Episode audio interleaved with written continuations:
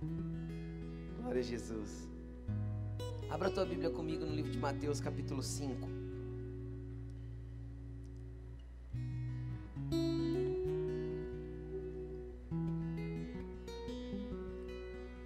Presta atenção aqui em mim. A gente vem já desde o dia 3 de janeiro, a gente vem numa série de mensagens falando a respeito dos valores desta casa. Então, como família de fé, como igreja, como casa espiritual, como povo que se ajunta por um propósito, nós temos vários valores que são importantes para nós, vários, várias coisas são importantes. Honestidade, lealdade, transparência, fé, tantas outras coisas são valorosas para nós. E cara, isso é importantíssimo. Só que a gente entende que três coisas principais norteiam ou constroem todas as outras coisas valorosas que a gente acredita. E a gente vem ministrando sobre isso. E nós vamos nessa série de mensagens, finalizando no dia 14 de fevereiro, que é o culto que você não pode faltar de jeito nenhum esse ano. Dia 14 de fevereiro. E aí a gente está falando, a gente falou a respeito do amor. Três palavras a respeito do amor. E a gente falou a primeira foi sobre o inexplicável amor de Deus, o quanto ele é grande, imensurável, indescritível, incondicional. Tudo aquilo que não é mensurável, tudo aquilo que não é medido, é, cabe no amor de Deus, porque quando a gente recebe, a gente não consegue explicar. Você consegue explicar quando você se sentiu amado por Deus? É possível? Quem já se sentiu amado por Deus aqui, levanta a mão. O amor dele é tão grande, tão grande, que uma mãe não consegue ter o amor tão grande por um filho. Como eu sei? Porque a Bíblia diz assim: ó, ainda que uma mãe venha se esquecer do filho que ama, eu, o Senhor, não me esquecerei de você. Então é, é muito poderoso o amor de Deus. E aí a gente falou na outra mensagem sobre a prática do amor. Porque o amor ele é prático. E o amor é representativo. Então quando a gente chega lá num, num morador de rua, num vizinho, num amigo e diz para ele: Jesus te ama Cara, isso é irrelevante, obsoleto e ultrapassado. Por quê, pastor? Jesus não ama? Sim, mas todo mundo já sabe. Sim ou não? Todo mundo sabe que Jesus os ama, ok. Só que as pessoas querem ver o amor de Jesus através de mim, através de você. Jesus só vai ser realmente amável e palpável o amor dele quando eu demonstrar esse amor. Quando você demonstrar esse amor. O amor de Deus é representativo. Jesus veio apresentar o Pai e representar esse amor. Assim ele transferiu essa missão para nós. Por isso que ele disse que os dois importantes, mais importantes mandamentos é amar a Deus acima de todas as coisas e amar o próximo como você ama você mesmo. Então nós temos que aprender a representar o amor de Deus. Em muitas situações nós vamos ter que nos perguntar a nós mesmos: como Deus faria agora? Como Jesus representaria agora? Que jeito que esse amor seria expresso agora por Jesus? E depois nós concluímos a, falando sobre amor a respeito do amor e o propósito, porque todo o amor de Deus me conduz a viver um propósito nele. E a gente entendeu que não tem filho predileto, que Deus não tem filho predileto, que Deus escolheu todos. Que antes de você ser gerado no ventre da sua mãe, Deus já tinha te criado na eternidade. Você era um ser criado dentro de Deus, dentro da ideia e do coração de Deus. Então Ele te gerou no ventre da tua mãe. E não existe família errada para Deus. Como assim, pastor? Não existe.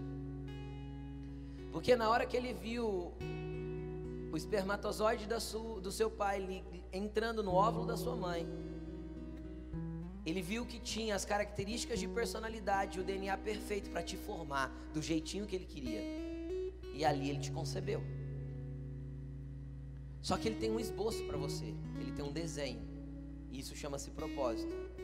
E não tem como conhecer o nosso desenho sem a gente conhecer o Criador. Porque está nas mãos dele, está nas gavetas dele. E ele pode te mostrar e vai te apresentando aos poucos aquilo que ele quer que você se torne e aquilo que ele quer que você viva. E não há outro lugar melhor para se viver. Você pode conquistar a terra toda, você pode estar na Forbes todos os anos como os maiores milionários da Terra. Nada fará sentido enquanto você não entender o teu propósito. Amém, gente? E aí a gente falou sobre o amor de Deus e a gente entrou no segundo pilar, no segundo valor importante para nós, um caráter semelhante ao de Cristo. E a semana passada foi uma palavra muito poderosa. Nós tivemos uma resistência espiritual muito forte no culto da semana passada, tanto de manhã quanto à noite. E à noite um pouco mais ainda. Então eu te aconselho a, semana, a palavra da semana passada você entrar no YouTube e vê-la novamente.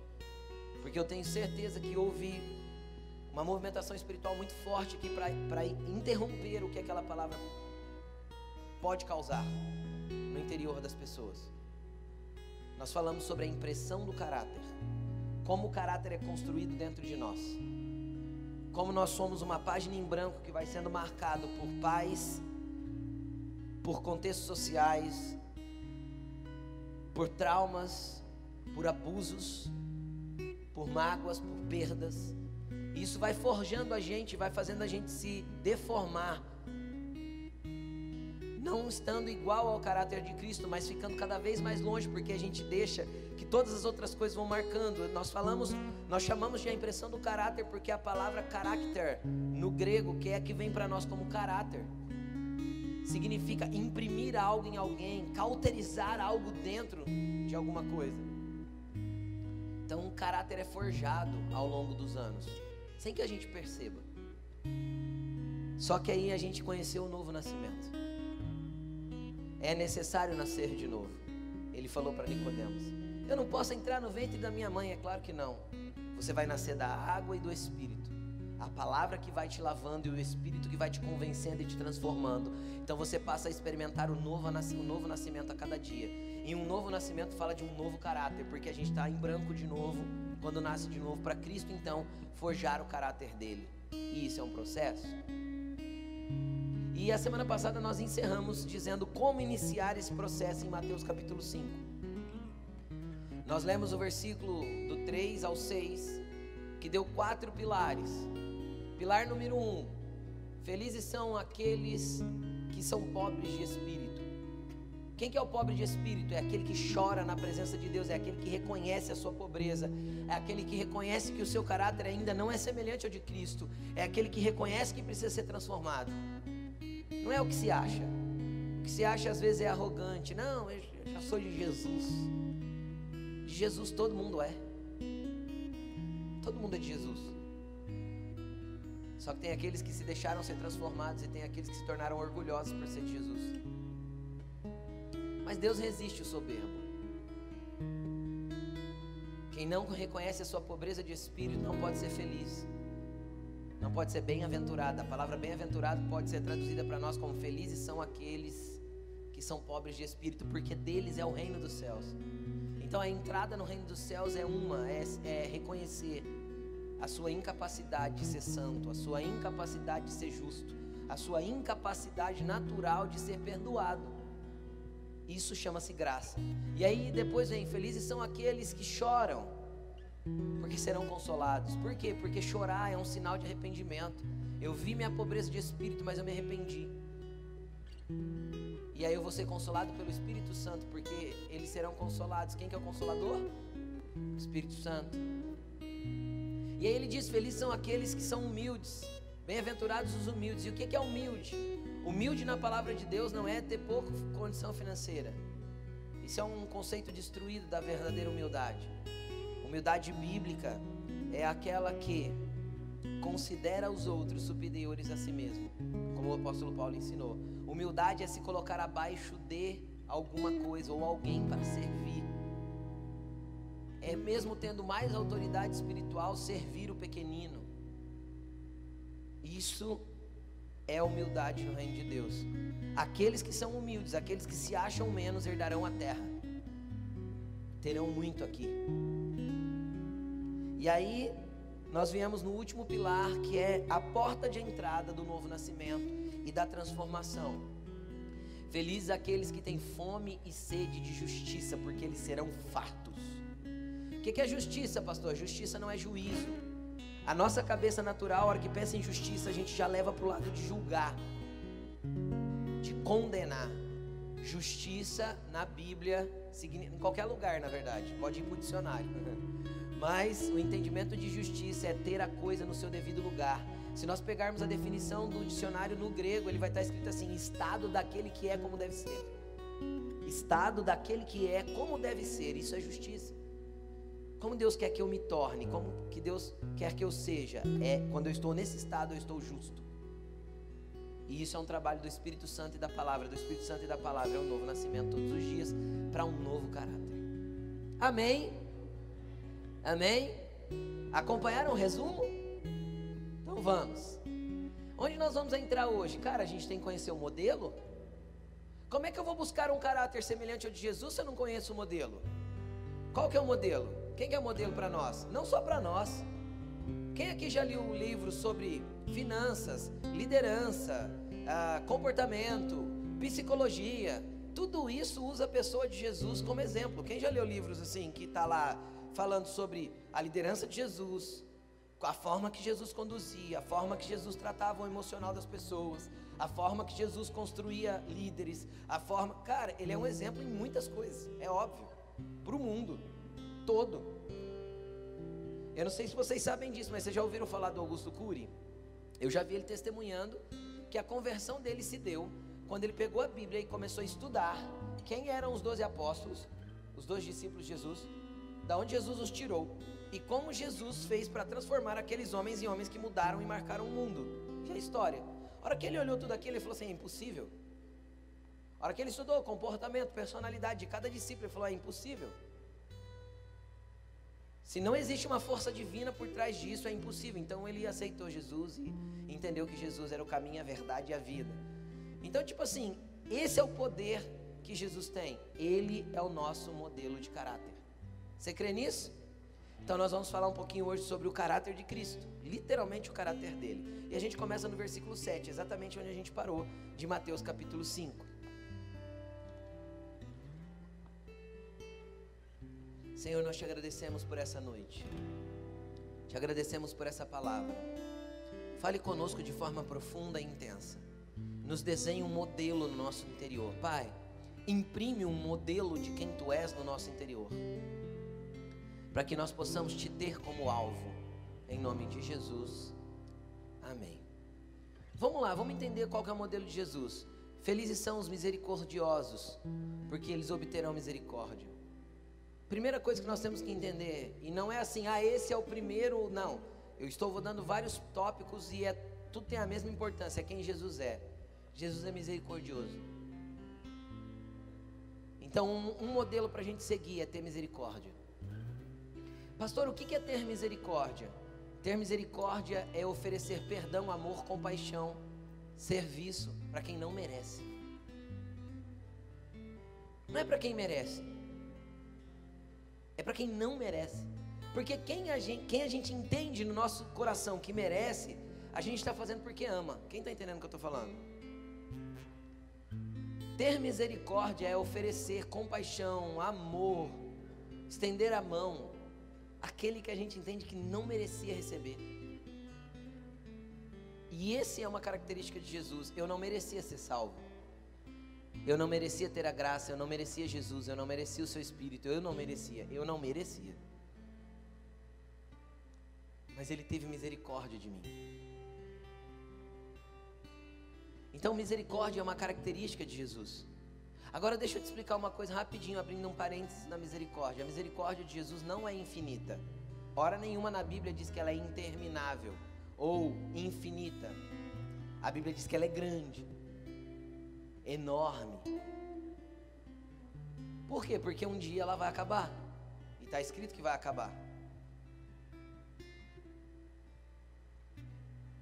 Então ela é muito grande e ainda está estendida para a humanidade. Quem crê nisso?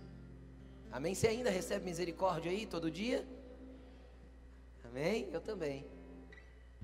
Então, o caráter de Jesus, ele é misericordioso e é um exemplo para nós. Então, quando você vê aquela pessoa que não merecia sua ajuda, ajude. Isso é ter misericórdia. Aquela pessoa que não merecia o teu perdão, perdoe. Isso é ter um caráter parecido com Jesus. Porque Jesus é misericordioso. Então nós não estamos falando de merecimento, nós não estamos falando de quem é digno ou não, segundo o nosso padrão de receber o que vamos oferecer. Nós estamos falando de dar mesmo sem qualquer conceito de merecimento. Isso é misericórdia. Aí a gente continua. Bem-aventurados puros de coração, versículo 8. Cara, Jesus é puro de coração.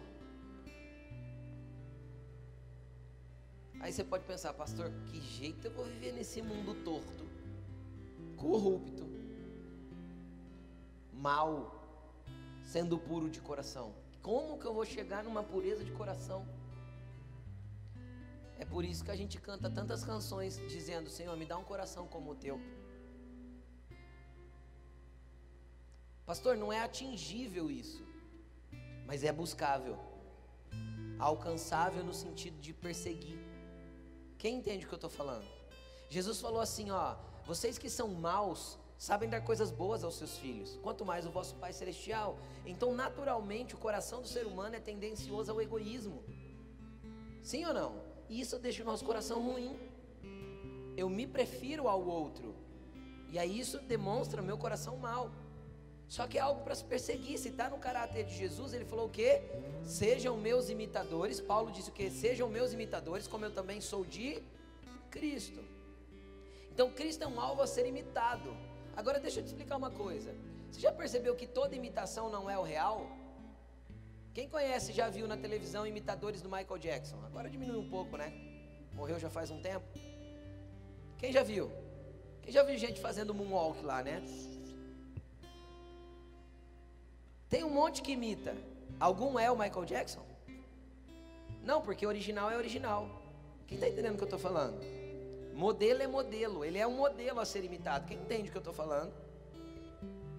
Então nós nunca vamos ter o coração como o de Jesus mas nós podemos estar o mais próximo possível dele, para que ele comece a transmitir o coração dele para o nosso.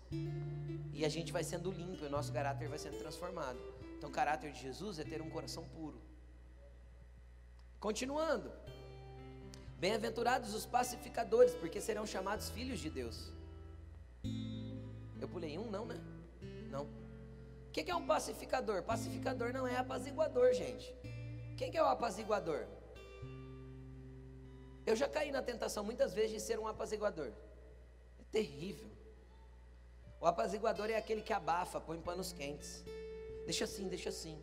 As coisas se resolvem. Fica quieto, pode deixar, deixa as coisas passar. Se ele souber é pior, se ela souber é pior. Isso é um apaziguador. Jesus não chamou. O caráter de Jesus não apazigua. O caráter de Jesus pacifica que, que é o pacificador? O pacificador é aquele que consegue intermediar um conflito e trazer paz para uma situação que era quase irreconciliável. O que que o apaziguador faz? O apaziguador, quando um marido ou uma esposa vem confessar um adultério, ele diz assim: não conta nada para o seu esposo, não, senão seu casamento vai acabar. Esse é o apaziguador.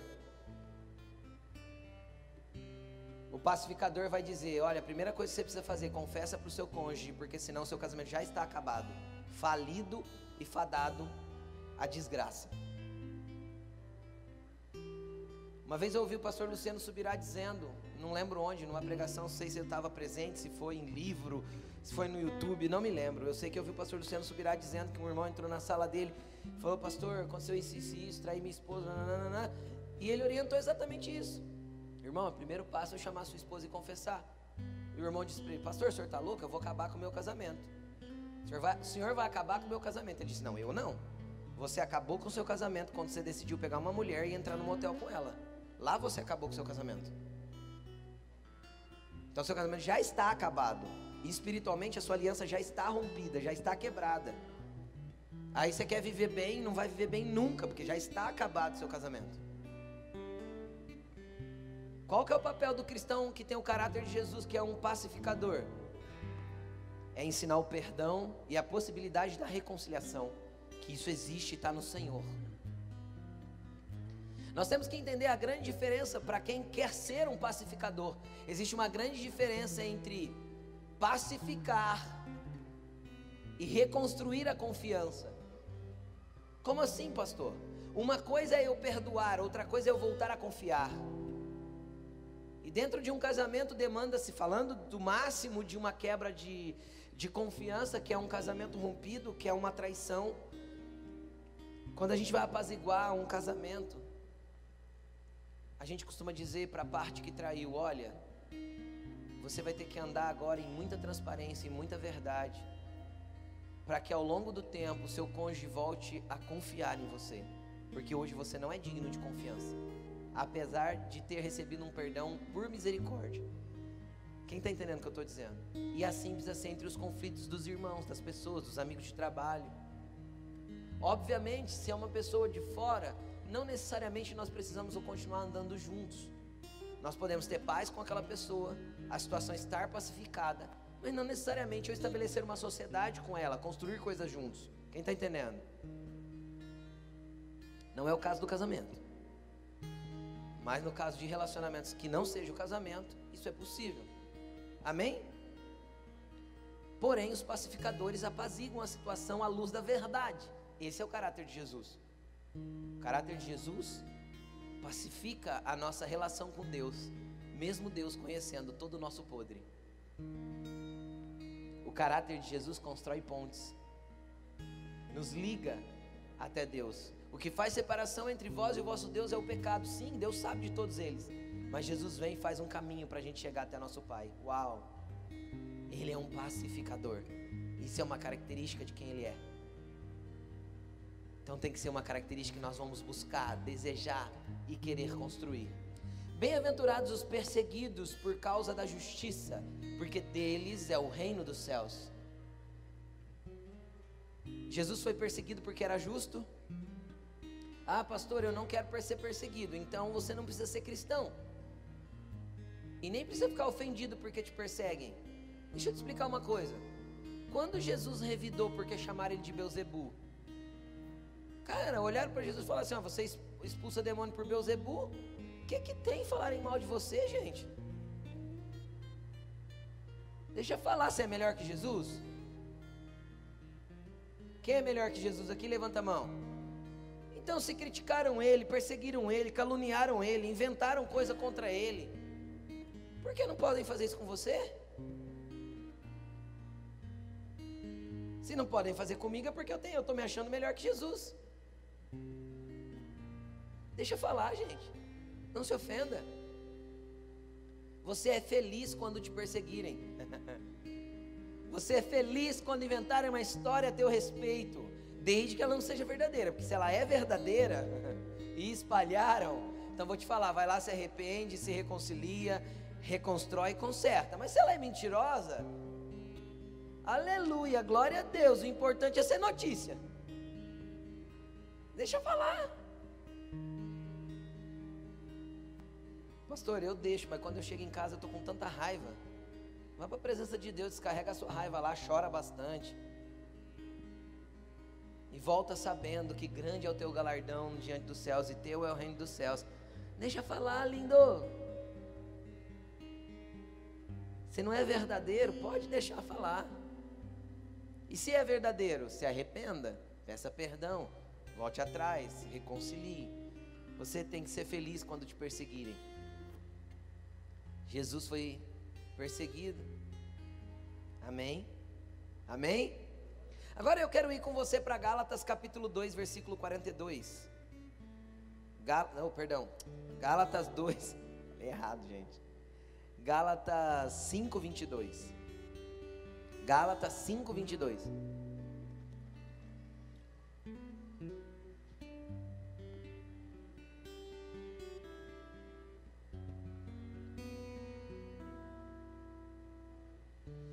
Gálatas 5, 22 para mim também é um reflexo do caráter de quem Jesus é. Por quê? Porque começa dizendo assim, ó. O fruto do Espírito é. Deixa eu te explicar uma coisa. A Bíblia, é, Jesus disse o seguinte: O Espírito só falará daquilo que ouviu e recebeu de mim. Quem lembra desse texto no Evangelho de João? Então, o Espírito reflete a exatidão de quem Jesus é. Você concorda comigo, sim ou não? É bíblico. O Espírito Santo só representa Jesus aqui na terra e o Espírito está aqui dentro de nós. Lembra que para nascer de novo precisa do quê? da palavra e do espírito, da água e do espírito. A água é a lavagem pela palavra e o espírito é aquilo que move dentro de nós. Então, o fruto disso, o que é fruto?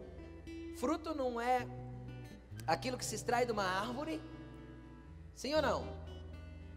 Alguém consegue achar um pé de manga com manga agora? Não, porque o tempo dela dar fruto já foi. Sim ou não? Lá para setembro, outubro, a gente começa a achar manga de novo. Alguém já conseguiu apanhar uma laranja de um pé de limão? Ou uma jabuticaba de um pé de jaca? Não tem, né? Porque cada árvore dá o seu fruto segundo a sua espécie. Nós produzimos aquilo que somos, não aquilo que queremos produzir. A mangueira não pode acordar de manhã e falar assim: Eu vou dar goiaba hoje. Quem está entendendo o que eu estou falando? Porque mesmo que ela queira, o fruto dela só vai ser replicado a partir de quem ela é. Tem a ver com a estrutura, com a genética, com o código que ela foi programada para ser. E por que eu estou falando isso? Porque o Espírito Santo quer gerar um fruto a partir de nós. Só que é um fruto dele, não um fruto nosso. Porque o nosso caráter foi impresso ruim. Sim ou não? Quem ouviu a semana passada? Ok, só que nós nascemos de novo. Agora o que tem que gerar de fruto aqui dentro não é nosso. Porque o nosso é ruim. Quem continua dando fruto ruim aí de vez em quando, mesmo querendo dar fruto bom? Quem aí queria dar. Sei lá, não tem fruto ruim, né? Mas quem queria dar um fruto bom, de repente sai um fruto ruim. Aí a gente entende o apóstolo Paulo: o bem que eu quero fazer, esse eu não faço, mas o mal que eu não quero, esse eu faço. Ô, oh, oh, mim miserável que eu sou. Não é isso que ele disse a respeito de si próprio? Porque a velha natureza nossa, o velho caráter, vai tentar fazer gerar frutos que não são os frutos do Espírito. E o fruto do Espírito é a manifestação do caráter de Jesus. Então ele diz: o fruto do Espírito é amor. E eu não vou entrar no amor, porque o amor a gente já esmiuçou em três mensagens. Então, por favor, assista. O fruto do Espírito é amor, vai gerar tudo aquilo que a gente já falou sobre amor. Mas o fruto do amor é alegria. Então, deixa eu te explicar uma coisa: sabe o que Jesus é? A gente às vezes tem dificuldade de pensar isso. Cara, Jesus é alegre. Às vezes a gente não consegue ver Jesus sentado numa roda com os discípulos, batendo papo e dando risada, mas ele fazia, com certeza. Porque Jesus é alegre, e servir Jesus tem que ser leve, alegre, divertido, poderoso. Servir Jesus de vez em quando tem que sair de nós um uhul. Entendem? Aí a gente olha para nós, você olha para você e você se vê ranzinza, carrancudo, chatão. Quem lembra da família do Zé, da família Buscapé? Só quem é novinho igual eu. Você lembra do Zé? Como é que ele fazia? Tem gente que já acorda de manhã, bom dia, alguém fala, ele fala assim, só for para você. Isso não é alegria do espírito. Carrancudo, sisudo, chato. Tudo reclama, tudo murmura, a vida nunca é boa. Tua vida é um peso. Esse não é o caráter de Jesus, isso não é o que Jesus tem para nós, amém? Jesus é alegria e é parte do caráter dele ser alegre. A alegria dele é a minha força. A gente, a gente entende esse versículo errado, não é? A gente pensa que a gente alegre é a força de Deus. Não, não é isso. A alegria do Senhor é a minha força. Então, quando eu sei que Ele é alegre, por mais difícil que a situação esteja, dá força para mim, porque afinal a alegria dele está em mim, através do seu Espírito. Então, o dia está mal, tem tudo para você ficar. Tem dia que a gente fica triste, o dia mal existe, amém? Sim ou não? A Bíblia diz: chorai com os que choram, se alegais com os que se alegram. Amém? O mundo é mal, ok? Então tem dia que você pode chorar, sim. Só que o choro pode durar quanto tempo? Uma noite. Amanhã vem a alegria, porque o Espírito está aqui para consolar e para trazer de volta quem Ele é. Então deixa Jesus mexer no seu caráter, nasça de novo. Deixa ele imprimir coisas novas aí. Água e espírito, água e espírito, palavra e o espírito. Mais uma característica de Jesus, paz. Ah, que tipo de paz Jesus tem, pastor? Assim, ó. Dentro de um barco, atravessando o mar, os discípulos, 12 discípulos remando igual uns retardados, dando cãibra nos braços. O vento é contrário, as ondas são fortes, Jesus faz o quê?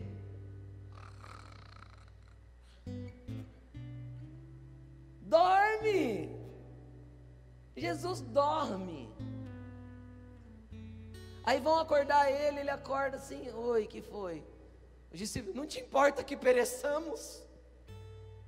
É como se ele dissesse: Não vai afundar, Jesus, faz alguma coisa.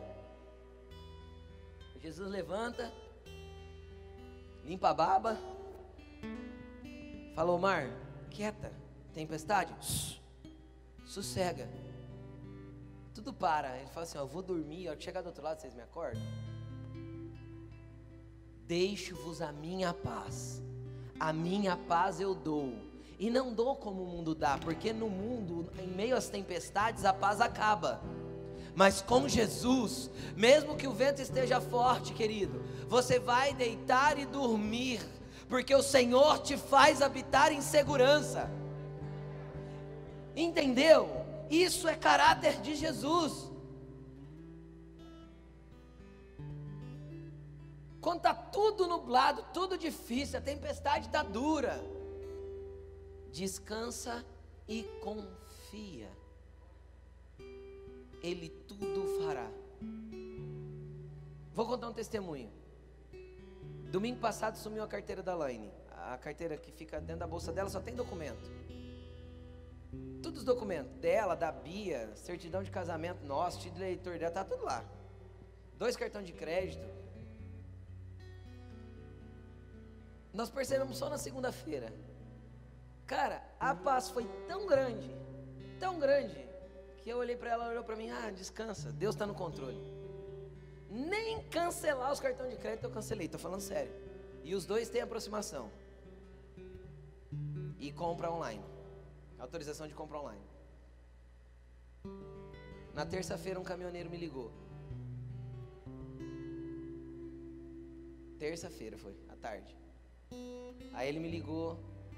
Oh, eu achei uma carteira. Fui dar até um dinheiro para ele, nem o dinheiro ele quis. De forma nenhuma, eu não faço mais que obrigação de devolver, isso é documento. Então descansa, não deixa nada tirar a tua paz. Jesus governa a tua vida. Jesus dirige a tua história. Jesus é o dono e o controlador de todas as coisas. Entendeu? Jesus só queria ensinar para aqueles 12 caras que eles precisam confiar mais e ter mais fé e descansar, porque nele está a nossa paz e não tem a ver com a paz do mundo. A paz do mundo é condicional, é uma paz se estiver tudo bem, é uma paz se estiver tudo legal. Mais uma característica de Jesus: paciência.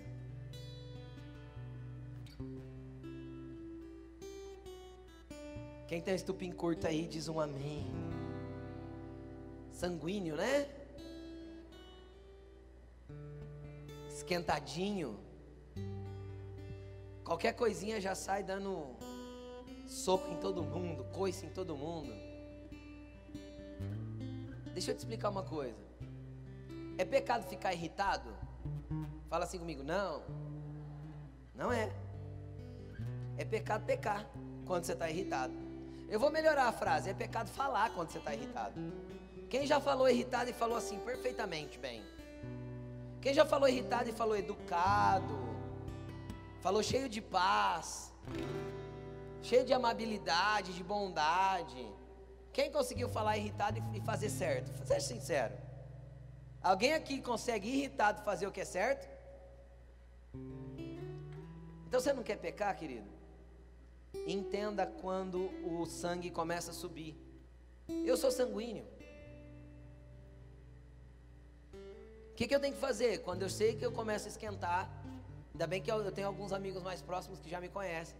Quando vê meu pescoço começar a vermelhar, tem alguns amigos, bem amigos, que já me pegam por braço e falam assim: vai para lá, deixa que a gente resolve. Só que a gente sabe controlar aqui dentro. Quem está entendendo o que eu estou falando? A gente precisa entender que paciência é um caráter de Jesus.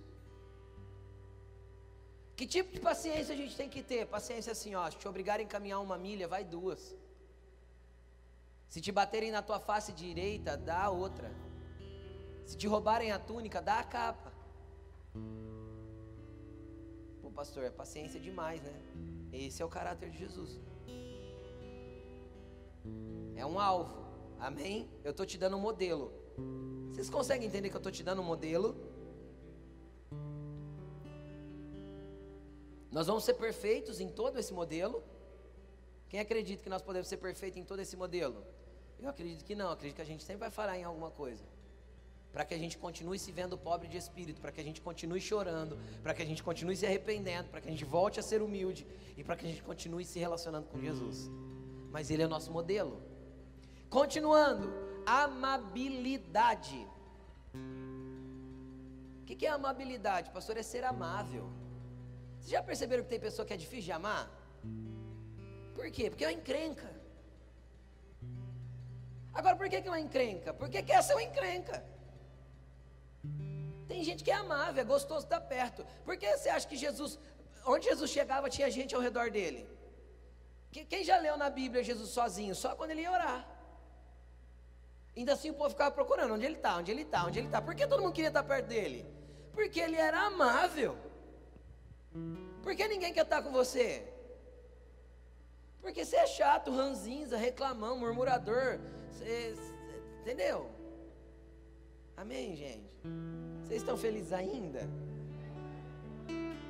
Esse é o modelo de Jesus.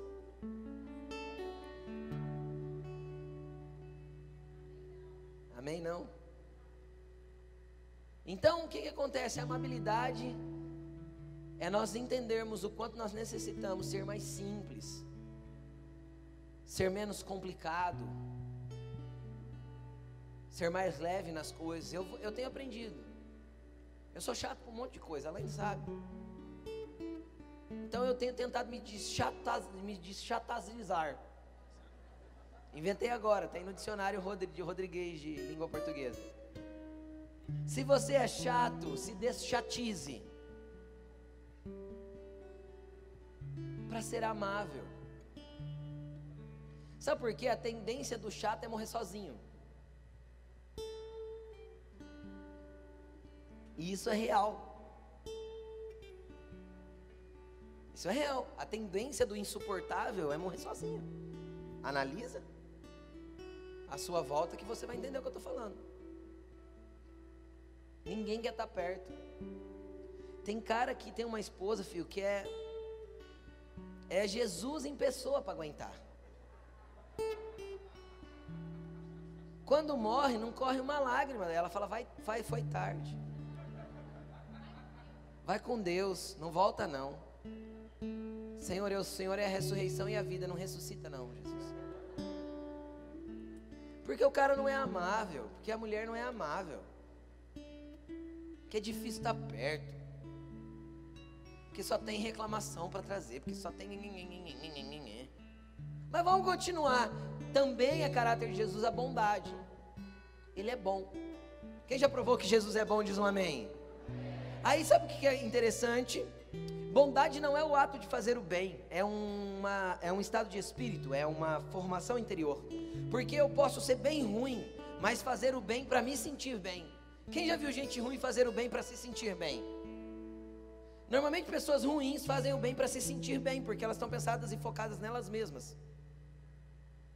Isso tem a ver com Jesus transformar aqui dentro e me fazer bom. Então não tem a ver só com os atos de bondade que eu faço ou de benignidade que eu faço, tem a ver com um jeito de ser. Tem gente que é bom e tem gente que é ruim. Ok? Então nós precisamos trabalhar, Senhor. Eu preciso ter um coração bom como o teu. Mas vamos continuar. Fidelidade. Fidelidade e lealdade na língua portuguesa é a mesma coisa. Se você pegar o dicionário da língua portuguesa, se você buscar lá fidelidade, vai estar na frente. Lealdade. Se você buscar a palavra lealdade, vai estar na frente. Fidelidade. Quem entende o que eu estou falando? Uma explica a outra. É uma coisa só. Então o que é a fidelidade? Fidelidade, cara, é ser leal àquilo que Deus, as pessoas que Deus te colocou perto. E a Ele, primeiro a Deus. Tua fidelidade, tua lealdade precisa ser primeiro com Ele, com a palavra dele, e depois com as pessoas que estão ao teu redor. Sabe quem que é um amigo fiel? É aquele que te fala a verdade, não é aquele que fica te mimando. Nós vivemos uma geração mimimi que todo mundo quer mimo. Amigo de verdade fala na tua cara o que está pensando a respeito de você e fala: para, mano, larga a mão de ser assim. Esse cara é o cara que você deve amar muito. Agora, quem fica te consolando, lambendo as suas feridas e fazendo você se sentir bem, porque ele aplicou uma anestesia de não muda, não, continua assim, a tua dor é real para mim. Ok, isso é compaixão, mas até o momento que você pode curar aquela ferida. Quando o bom samaritano encontrou o homem ferido na beira da estrada, a primeira coisa que ele fez foi colocar óleo e vinho. Feridas precisam ser tratadas. Então, se você não deixa tratar as suas feridas, você vai continuar purulento e dolorido. Quem tem ferida aberta sente dor constantemente. Mas é porque não tem pessoas fiéis e leais perto. Por que não tem, pastor? Porque as pessoas que tentaram ser fiéis e leais com você e te apontar a verdade, você as expeliu da tua vida. Porque você não quer que toque nos lugares de ferida que você tem. Então, pessoas que têm o caráter de Jesus e querem agir na tua vida como pessoas de Deus para te curar, normalmente as pessoas feridas que não querem ser curadas repelem. Não é fácil ouvir a verdade, mas a verdade liberta. Conhecereis a verdade e a verdade vos libertará. E essa verdade não está, não tem a ver só com a pessoa de Jesus Cristo, verdade. Tem a ver com certas verdades que nós temos que saber a respeito de nós mesmos. Então tem coisa que tem que ser jogada na nossa cara. E quem já recebeu uma na cara aí que foi um choque? Você falou, eu? É, mano, você. Teu amigo diz, teu, tua esposa diz, teu marido diz. É, é assim que você age. Você fala, mano, nunca vi. Aí você fala, por isso que eu estou te mostrando, porque eu te amo. Isso é traço do caráter de Jesus.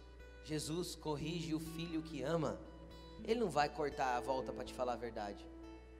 Ele não cortava a volta para falar a verdade para os fariseus. Lê Mateus 23. Fariseu, hipócrita. A frase fariseu hipócrita em Mateus 23 aparece umas 20 vezes. Sabe o que significa hipócrita no grego? Bons atores. Sabia que a palavra hipocrisia significa bom ator? Ator, de atuar. Então tem gente que é muito bom em atuar, só que não gosta de ouvir verdades. Fidelidade é um caráter de Jesus. E não é para você falar, sai, deixa eu te explicar. Junto com fidelidade tem amabilidade e bondade. Então você não vai falando o que você quer para quem você quer. A gente só fala o que precisa ser falado para quem a gente tem um lugar no coração da pessoa. Se você falar o que você quer para quem não tem um lugar, quem não te deu um lugar no coração dela, então ame primeiro, seja bom com essa pessoa, tenha longanimidade, paciência, derrame paz, derrame amor. Então você terá um lugar para ser fiel de verdade, falar a verdade para essa pessoa. Amém? Então, amém. Versículo 23.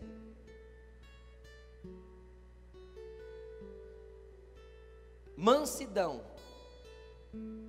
Jesus falou assim: ó, aprendam de mim que sou manso e humilde de coração. Ele já disse que ele era manso. E o que, que é manso? Quem que é a pessoa mansa, pastor? Não seria a mesma coisa que ter paciência? Não. É diferente?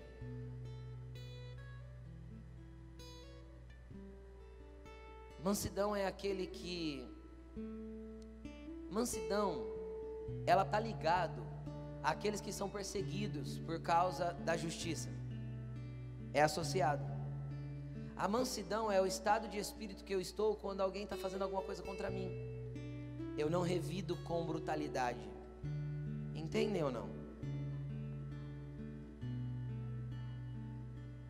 Eu não revido impondo coisas, batendo, ficando bravo.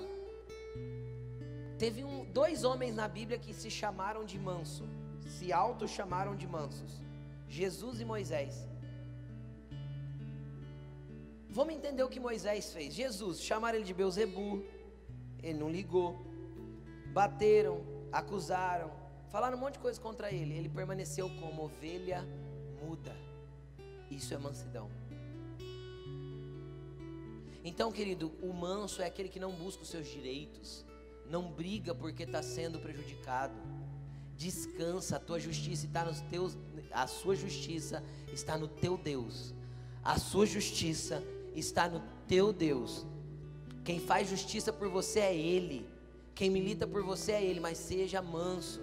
Moisés, os dois irmãos mais velhos dele vêm acusar ele de um monte de coisa. É, porque Moisés casou com uma mulher, não sei o que lá. Porque Deus fala com a gente também. Quem é Moisés para poder fazer isso? Cara, na hora, Miriam fica leprosa. Primeiro por causa do princípio de autoridade. Agora você não vê Moisés brigando. Você não vê Moisés olhando para Miriam e falando assim: Senhor, mata mesmo. Ela estava falando mal de mim. Ele é manso, ele foi na presença de Deus chorando. Falou: Senhor, não, não mata minha irmã, não. Perdoa ela. Por quê? Porque ele era tão manso que ele já nem tinha se ofendido, quanto mais precisar liberar perdão. Já estava tudo feito. Levante suas, mãos, suas duas mãos para o alto e fala assim: Eu quero ser tão manso que eu nem me ofender vou. Entenderam? Esse é o estado de mansidão. A mansidão te leva a não se ofender mais com o que as pessoas fazem. Não é nem perdoar. Perdoar, perdoar é uma consequência de ter se ofendido. Quem entende o que eu estou falando? O nosso estado, o caráter de Jesus é nem se ofender. Amém? Esse é o caráter que nós vamos ter, amém? Continuando, domínio próprio. O que, é o domínio próprio? O domínio próprio é um fruto do Espírito que faz eu ter controle contra tudo aquilo que é contrário ao caráter dele. Por isso que é um fruto do Espírito. Então, tudo aquilo que milita dentro de mim, que é contrário ao caráter de Jesus, quem identificou coisas aí que são fora do padrão do caráter de Jesus, levanta a mão. Todos nós, né? Óbvio. Ok, o domínio próprio é aquilo que vai te manter trabalhando em prol do teu caráter ser semelhante ao dele. Entenderam? Quantas vezes eu estava em guerras de oração, guerras contra eu mesmo, porque meu maior inimigo. Eu costumo brincar, né? Já brinquei muito disso, faz tempo que eu não brinco, vou brincar hoje. Existem os demônios que militam contra nós, mas o pior demônio de todos é o eumônio. Porque o eumônio eu não posso expulsar, eu tenho que vencê-lo. Sou eu mesmo. Eu sou o pior demônio que milita contra eu. Credo, pastor, é verdade.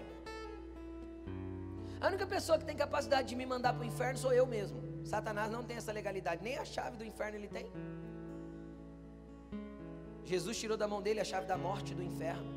Então ele não tem poder nem de me matar, nem de me mandar para lá.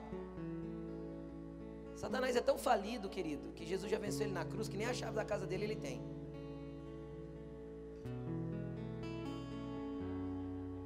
Entendeu? Então o único que tem poder de te mandar para o inferno é você mesmo. Como? Negando os mandamentos, negando a sua transformação, negando o quanto você tem que mudar. Pastor, e se eu não conseguir atingir esse nível? Felizes são os pobres de espírito, porque deles é o reino. Então a tua posição de reconhecimento, de arrependimento vai te manter conectado a Deus, entendeu? Mesmo que o processo de transformação seja lento. Literalmente, Andar com Jesus, o barato é louco e o processo é lento. Bem lento. É um processo de uma vida toda. É um processo de transformação diário, contínuo. E eu vou falar aqui sem medo de errar. A maioria de nós, se não todos, morreremos sem esse processo estar concluído. Sem a gente chegar no lugar que a gente gostaria de ter chegado um dia. De vencer nos níveis que a gente gostaria de ter vencido as nossas próprias militâncias interiores. As nossas próprias guerras de dentro. Quem entende isso? Aí a gente entende o seguinte, ó, versículo 24. Para que o domínio próprio? Quem pertence a Cristo aqui dá um glória a Deus. Os que pertencem a Cristo, Jesus, crucificaram a carne com as suas paixões e os seus desejos. Este é o processo começa lá em Mateus capítulo 5, e aqui é a continuidade dele. Então, aqueles que pertencem a Jesus crucificam a sua carne, as suas paixões e os seus desejos. Por quê? Para que o nosso caráter vai se parecendo com ele. Então, todo dia nós vamos ter uma guerra interior que o nosso próprio desejo quer nos levar ao erro. Pastor, tem hora que dá vontade de matar, estrangular. É um desejo ruim. Sim ou não? Pastor, tem hora que eu tenho vontade que morresse. Desejo ruim. Milita contra o caráter de Cristo. Amém? Estou entendendo ou não? Milita contra o padrão que você tem. Suas paixões, seus desejos enfriados, seus desejos ocultos, seus pecadinhos de estimação, as coisinhas que você faz quando ninguém está te olhando. Lembra que eu defini, pedi para você analisar o teu caráter assim a semana passada? O que você faria se você soubesse que nunca seria descoberto? Quais seriam as suas atitudes? Isso vai mostrando quem nós somos. Então aí nós temos um trabalho aí que é nos crucificar com Ele, as nossas paixões e os nossos desejos. Quem nos ajuda nisso? O Espírito Santo através do domínio próprio. Esse fruto existe para manifestar isso. Jesus tinha domínio próprio? Em tudo foi tentado, porém não pecou. Uau! O domínio próprio mais lapidado da história da humanidade. Esse é o caráter dele. 25. Se vivemos pelo Espírito, andemos também pelo Espírito. Qual que é a diferença, pastor?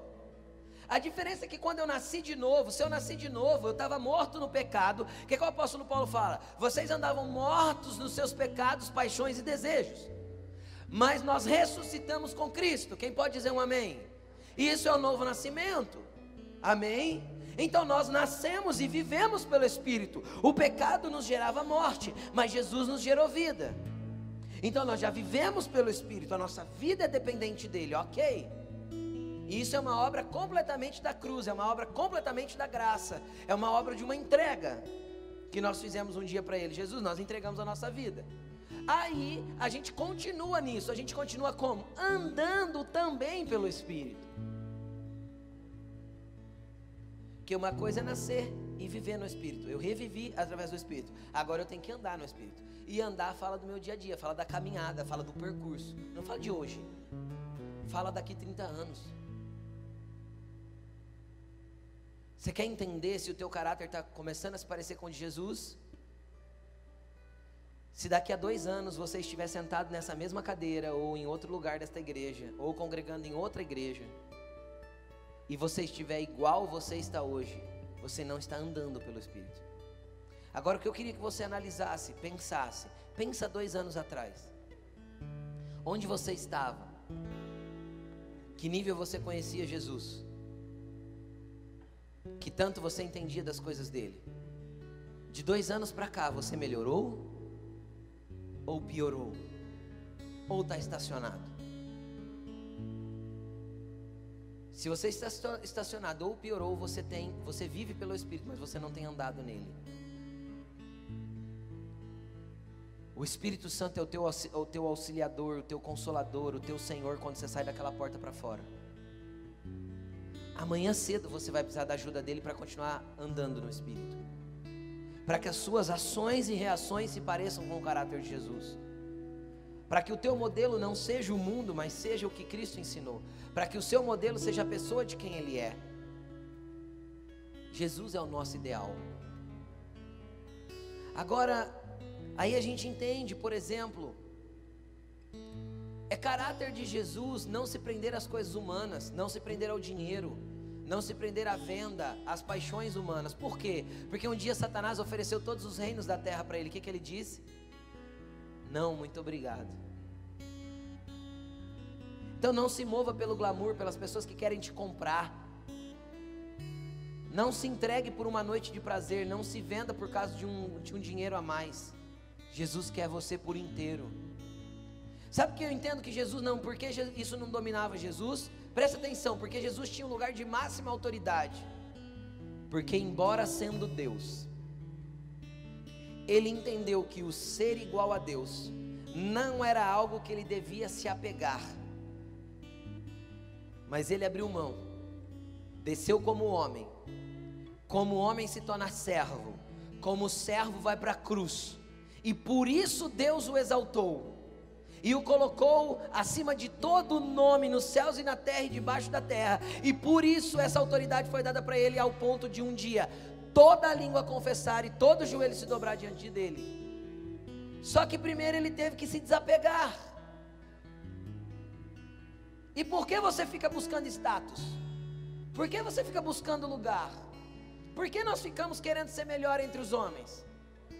Por que nós ficamos buscando um, um lugar de, de brilho, de aparecimento, de luz, de fama? Para quê?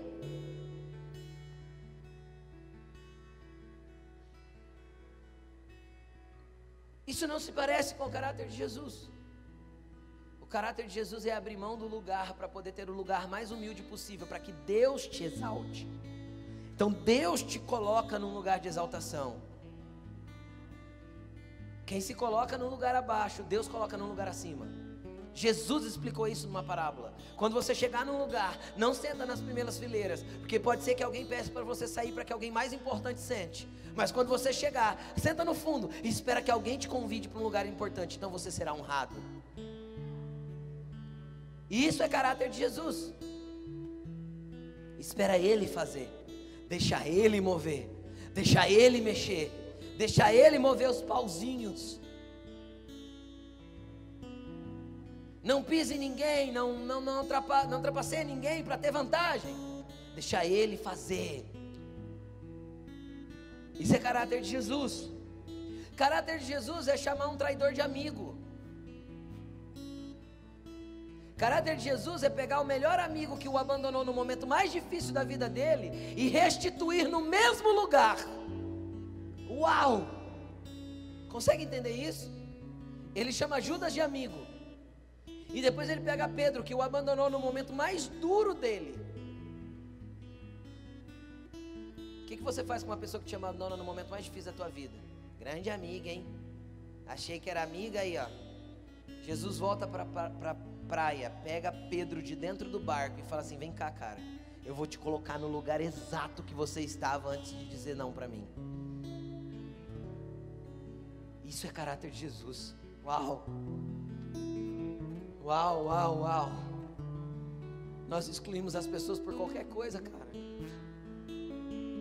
Nós repudiamos as pessoas da nossa vida por qualquer coisa. Nós amamos pouco. Nós estamos muito longe de ser o que Jesus é. Sabe o que mais é caráter de Jesus? É jantar com quem não presta.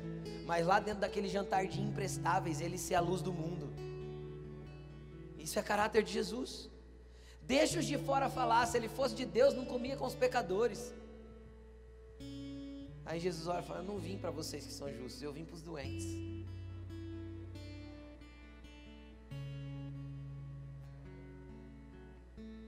Então, quando você sentar no meio das suas famílias, do, dos bêbados da sua família, dos drogados da sua família, dos, dos, dos que têm língua suja na tua família, seja luz lá. Isso é caráter de Jesus. Finalizando, caráter de Jesus é fazer tudo que eu ouvi o Pai dizer. É falar tudo que eu ouvir o Pai dizer, de fazer tudo que eu vejo o Pai fazer. Obediência incondicional a Deus. Incondicional a Deus. Isso é o caráter de Jesus. Quero que você se coloque de pé. Esse é o modelo. Esse é o ideal. Agora o que eu quero que você entenda? O ideal pode não ser o real. A realidade da tua vida hoje pode estar muito aquém do ideal que eu acabei de te apresentar. Tá, pastor? E o que eu faço com isso? Deixa eu te explicar. Milite, trabalhe, lute pelo ideal sem desanimar com o real. Deixa eu, eu quero que você fique bem claro isso que eu vou falar. Por muitas vezes você vai sofrer fracassos no desenvolvimento do teu caráter. Eu vou repetir. Por muitas vezes você vai sofrer fracassos. Que tipo de fracassos? Fracassos de querer fazer uma coisa e não conseguir acabar fazendo errado. Por muitas vezes você vai sofrer fracasso. Eu quero que você entenda uma coisa: olhe para o ideal, para o verdadeiro, para o justo, para o santo, e continue caminhando para Ele. Jesus não te chamou para desistir, Jesus não te chamou para voltar atrás, Jesus não te chamou para para retroceder. Sabe por quê? Porque isso também é um caráter de Jesus. Como assim, pastor? Teve uma vez que ele estava descendo para Jerusalém, a Bíblia diz assim: o rosto dele transmitia alguém que estava obstinado em chegar a Jerusalém. Uau! Quando ele tinha um objetivo, ele não retrocedia, ele não voltava atrás. Então nessa noite eu quero que você levante suas mãos para o alto. E junto comigo você faça um compromisso antes de você orar por qualquer transformação do seu caráter um compromisso de continuidade com Jesus, não é comigo. Você vai fazer um compromisso de não desistir. Teu caráter vai falhar. Vai existir momentos que você vai se achar santo. E de repente o pecado vai jogar na tua cara que você não é. Vai ter dias que você vai se achar justo. E de repente alguém vai jogar na tua cara que você não é. A tua oração nessa noite vai ser assim: Jesus, eu não vou desistir de me parecer com você. Eu não vou desistir de nascer de novo, e nascer de novo, e nascer de novo, e ser lavado pela palavra, e ser lavado pela palavra, e ser transformado pelo teu espírito, e ser transformado pelo teu espírito. Eu não vou voltar atrás. O Senhor não me chamou para retroceder. Então levanta suas mãos para o alto e faça a sua oração. Ore junto comigo assim, Senhor Jesus. Eu estou aqui com o meu caráter ainda longe do seu, mas eu vou continuar. E nos dias que a realidade de quem eu sou baterem contra mim, eu vou voltar, chorar de novo, me arrepender outra vez e continuar. O Senhor me amou, me escolheu, me fez filho para eu não voltar atrás. Eu vou insistir e não vou desistir, até que seja parecido com você. Em nome de Jesus. Agora comece a apresentar para Jesus aquilo que precisa ser transformado aí, aquilo que precisa ser mudado. É o teu momento com Ele. Ore. Uh! Clame a Ele, clame a Ele.